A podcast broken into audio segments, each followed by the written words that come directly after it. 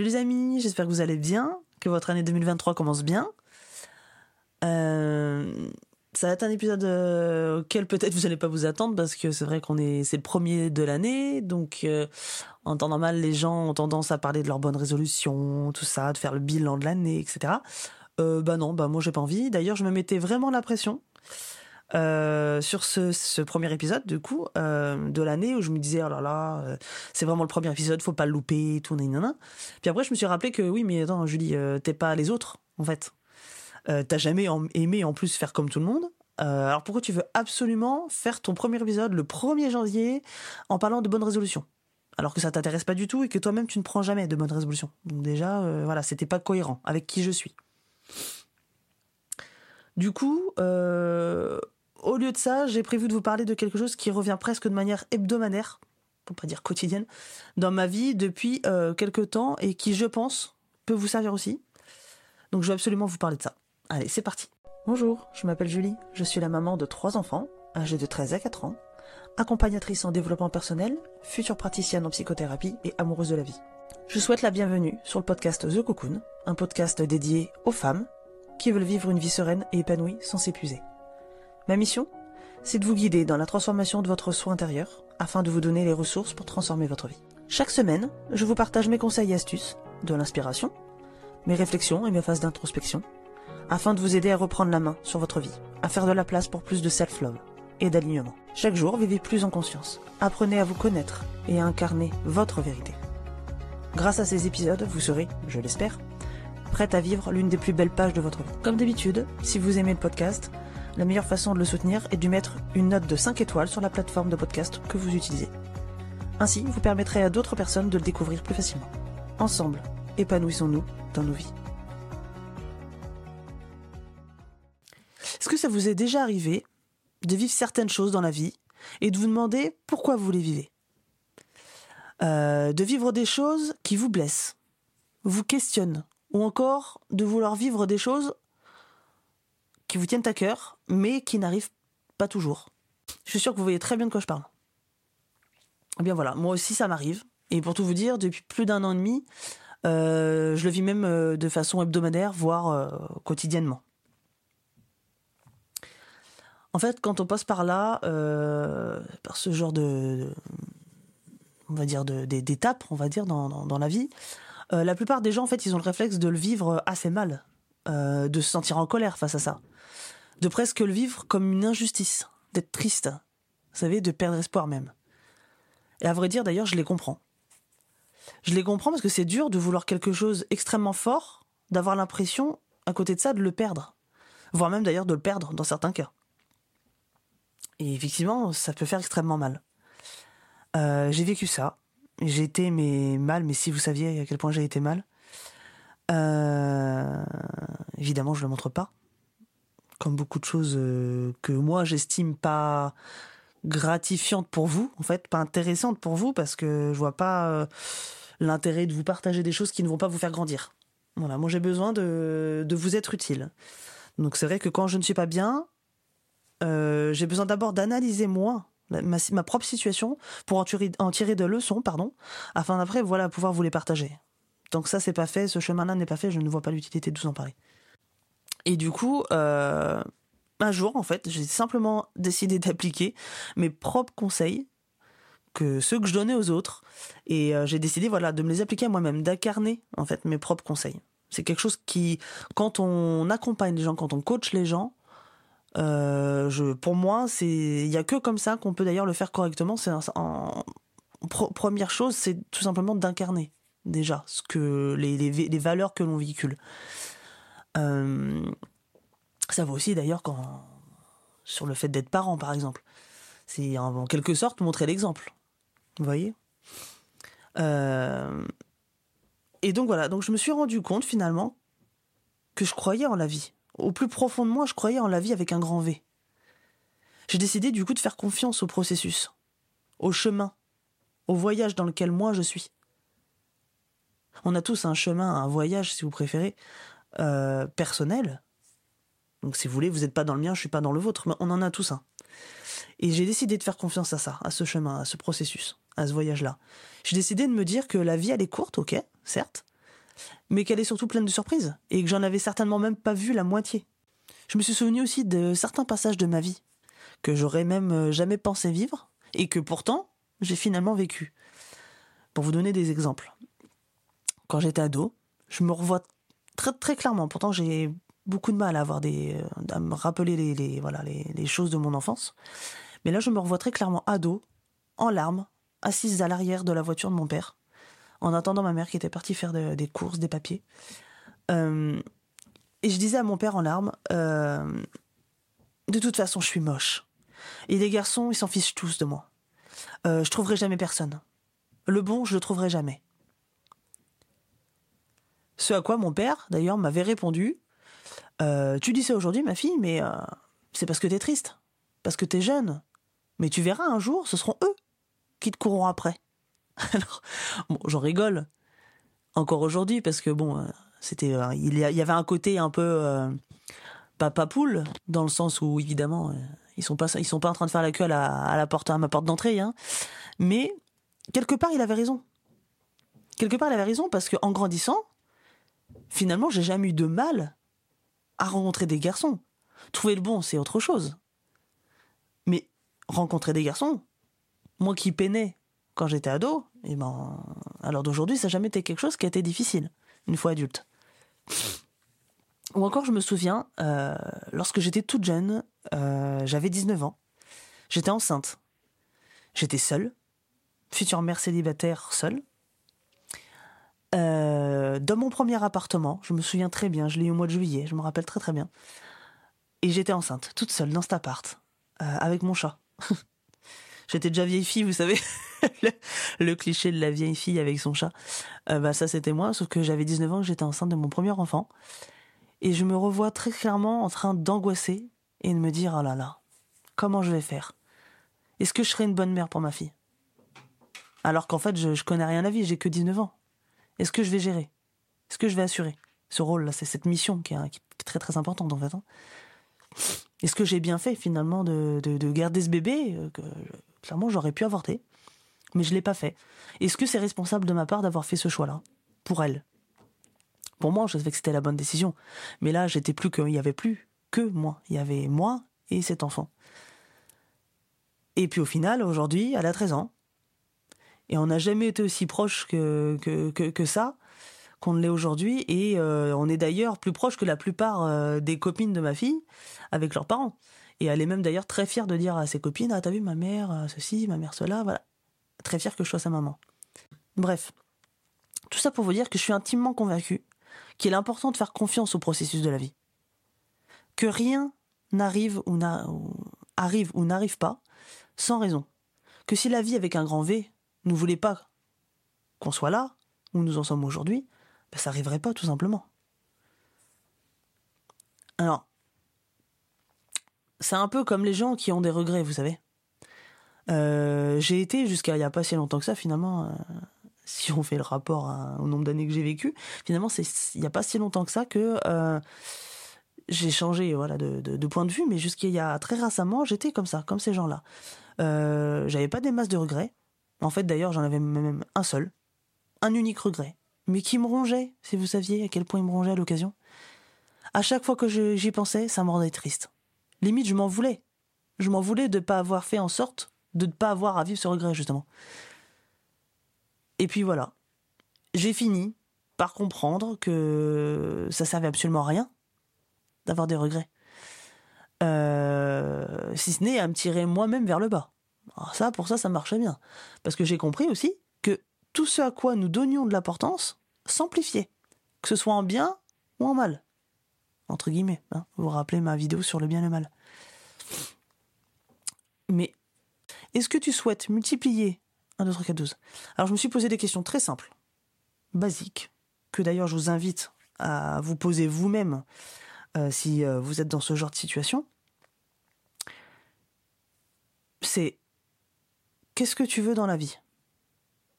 Est-ce que tu veux multiplier encore et encore ce sentiment de tristesse, de regret? Ou bien est-ce que tu veux faire preuve de résilience dans ta vie? Est-ce que tu veux vivre dans le passé ou bien dans le présent afin de mieux construire ton avenir? Bon, bah, vous vous en doutez, la réponse a été vite trouvée. Hein.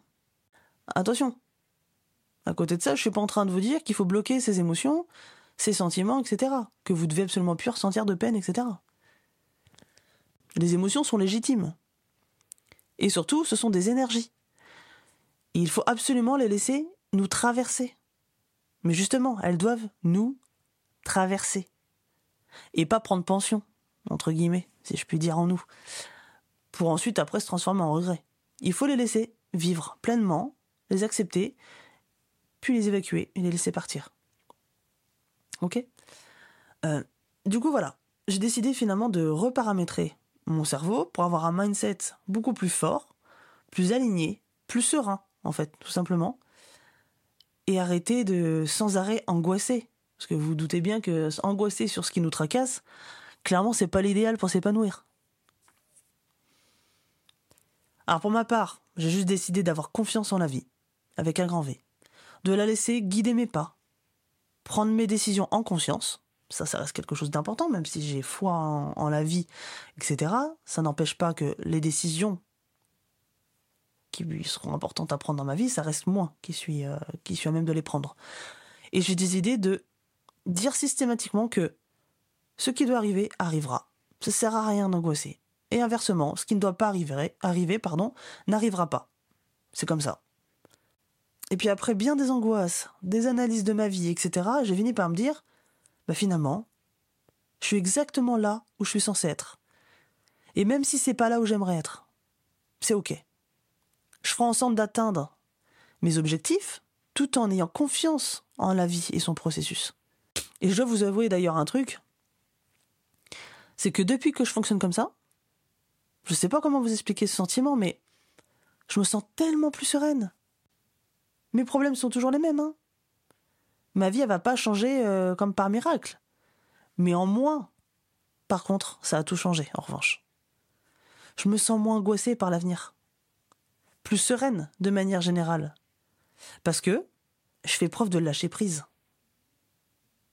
Je confie ça à la vie avec un grand V. Et j'angoisse plus pour ça. C'est fini. Je prends en main ma vie en créant mes objectifs, mes tâches, etc. Mais j'angoisse plus en me disant ah oui mais si jamais et peut-être que et machin. Ok, tranquillo comme je dis à mes enfants. Muy tranquillo. Je laisse la vie gérer. Moi je fais ce que j'ai à faire. Le reste, je laisse la vie prendre le relais. Ça m'empêche pas de mettre en place des actions claires pour atteindre mes objectifs, mais j'angoisse plus à l'idée qu'ils aboutissent ou non. J'ai confiance à la vie et je sais qu'elle fera ce qui est bon pour moi, même si moi je le vois pas toujours. Du coup, je mets toutes les chances de mon côté, je marche en confiance, je suis sereine quoi qu'il arrive. Alors attention, ça ne veut pas dire qu'il n'y aura pas des phases, des périodes, des jours, des semaines, j'en sais rien, où euh, bah, je ne serai pas un petit peu euh, plutôt euh, en dessous voyez, où je serais pas un peu down, un peu euh, un peu triste, un peu voilà. Ça peut arriver d'avoir des coups de blues et voilà. Mais globalement, c'est pas ça qui va diriger ma vie, qui va guider ma vie.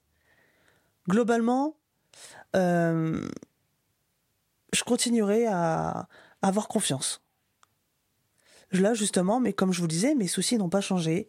Euh, ce qui me préoccupe depuis un an et demi, bah ça continue à me, à me préoccuper depuis un an et demi. C'est comme ça. Je sais que ça va pas changer, mais je laisse ce problème entre guillemets, cette préoccupation, c'est pas un problème, c'est une préoccupation. Euh, je la laisse euh, vivre sans m'y attacher. Voilà. Si je devais, euh, si je devais prendre une image, je pense que je prendrais celle de la, d'une vague. Vous voyez, c'est comme une contraction. Accueillir les contractions quand on est en train d'accoucher, c'est pas euh, arrêter les contractions. C'est pas ne plus les ressentir. C'est les ressentir et de se dire, ok, c'est le processus. Ok, je suis en train de souffrir, mais c'est pas sans but. C'est pas sans raison. C'est parce que je vais donner la vie. C'est parce que mon enfant descend dans mon, dans mon, dans mon bassin. Il s'apprête à venir, à venir au monde. C'est pas sans raison qu'on souffre avec les contractions. C'est le processus. Eh bien là, c'est un peu ça. Je pense que les épreuves par lesquelles je suis passée, et Dieu sait qu'il y en a eu et qu'il y en aura, il y en aura encore, euh, elles n'ont pas été là sans raison. Mais je sais que là, ce que je suis en train de vivre depuis plus d'un an et demi, euh, c'est dur. C'est, comme ça, c'est, ça fait partie de la vie. Et c'est ok. Et j'essaye plus de me battre contre le fait de vouloir absolument être bien. Contre le fait d'absolument plus ressentir ce que je ressens. Parce que c'est ok. J'ai droit d'être triste, j'ai droit d'avoir peur, j'ai droit de... Mais il n'y aura plus l'angoisse, vous savez, le truc qui vous pèse et euh, qui vous pourrit la vie, quoi. Parce que finalement, c'est l'angoisse qui me pourrit le plus la vie que le problème en lui-même. Que la situation, plutôt, en elle-même. Donc j'accueille. Et je me dis, si ça arrive, c'est pas sans raison. Je sais qu'un jour, ça ira mieux. Je sais qu'un jour, je regarderai comme ça ce qui s'est passé en arrière et je me dirai, ah ouais, ah d'accord, ok, j'ai compris. Tout ça, c'était pour ça. Voici ce que j'ai appris grâce à ça.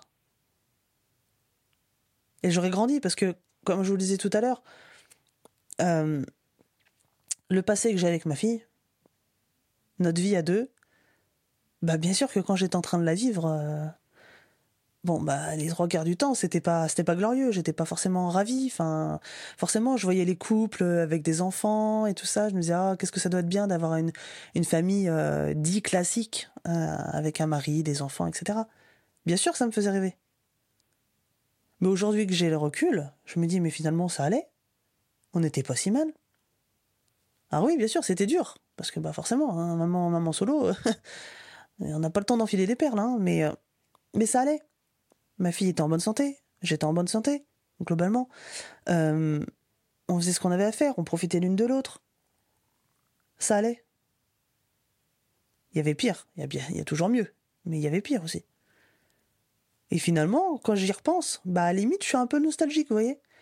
J'irais bien faire des sauts dans le passé en me disant Ah, tiens, c'était pas mal ce moment-là et tout, c'était cool quand je vois que aujourd'hui, par exemple, on a du mal à avoir des moments que toutes les deux, bah finalement, je me dis, à cette époque-là, euh, j'avais que des moments avec elle. une fois que j'avais fini de travailler, une fois que j'avais fini de, voilà, de, de, de, de gérer tout, tout l'intendance, etc., et le boulot et tout, quand j'étais seule avec elle, bah, j'étais forcément seule avec elle, quoi. J'avais pas à la partager, si vous voulez. Aujourd'hui, bah, euh, il y a une fratrie, il y a un papa, donc forcément, c'est autre chose, c'est une autre vie. C'est bien aussi, c'est une autre vie. Je pense que chaque situation a, ses avantages et ses inconvénients, si on peut dire. C'est un peu comme le boulot finalement. on a souvent euh, l'habitude de dire qu'il y a du bon et du mauvais dans chaque euh, job. Ben, c'est un peu ça. Là, c'est exactement ça. Donc, euh, voilà. Je pense que globalement, j'ai fait le tour. Vraiment, c'est quelque chose. Euh, enfin, c'est ces derniers jours-là, au mois de décembre, euh, vraiment, j'ai fait un peu. Vous savez, on fait un peu le bilan quand même, mine de rien, inconsciemment ou, pas, je sais pas. On fait quand même un peu le bilan de, de, l'année qui s'est écoulée. Et j'ai regardé, j'ai regardé mon année, mais vraiment. Hein. Et je me suis dit, mais en fait, regarde, t'as fait ça, t'as fait ça, t'as fait ça, t'as pris conscience de ça, t'as fait confiance. Alors oui, 2022, je vais pas vous cacher, c'était hard. C'était une année qui était dure. Moralement, c'était vraiment dur. Mais j'ai l'impression que plus c'est dur, plus les bénéfices sont là après, une fois que ça va mieux. Parce qu'en fait, bah, quand on est tombé, on peut que se, peut que se relever, en fait.